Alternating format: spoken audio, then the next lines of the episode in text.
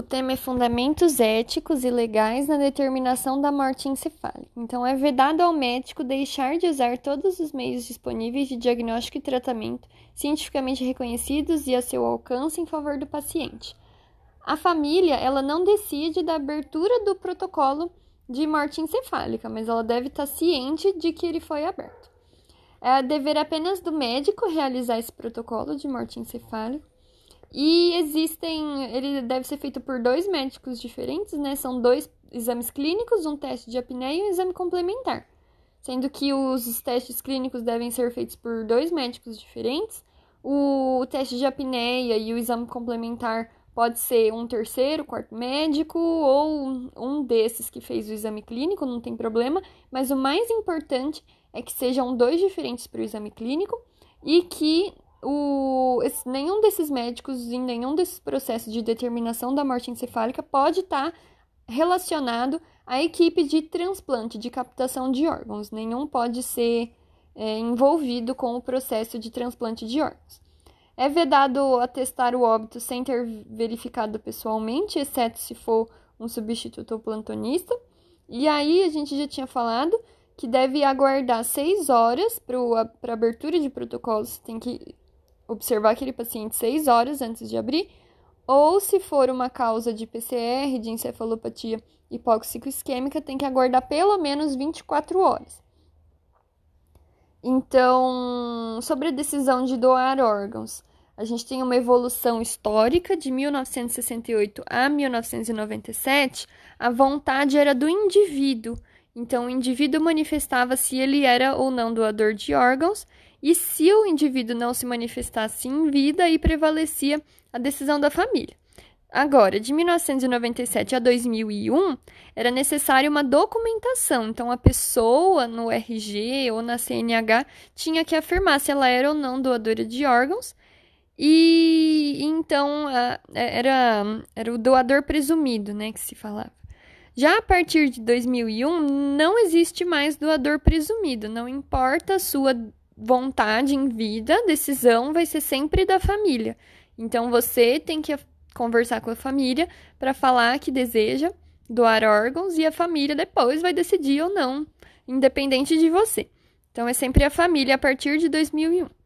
Um único doador ele pode fornecer dois rins, um fígado, um coração, válvulas cardíacas, pâncreas, dois pulmões, intestino, duas córneas, ossos, medula e pele é, sempre, né, o doador ele tem que estar tá com o, o, o, diagnóstico definido de morte cerebral, de morte encefálica, que é irreversível e existem os testes para detectar isso.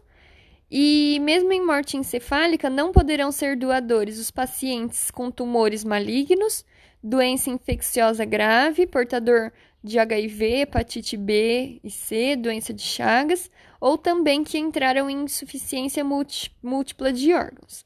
É, não existe um doador desconhecido de órgãos, sempre a família tem que ser localizada e consultada.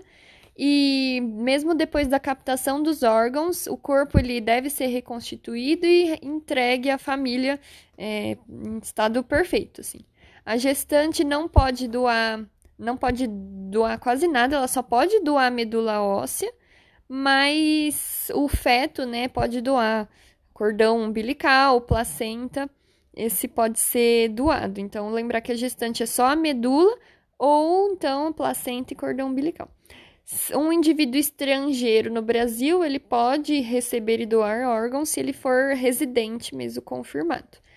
É, a autorização da, da, doação de órgãos, da retirada dos órgãos, ela é feita se o indivíduo ela, ele for capaz, maior de idade, tem que ser feita por um cônjuge, um companheiro ou um parente de primeiro grau. Ele tem que concordar e ter duas testemunhas para assinar e verificar o óbito mesmo.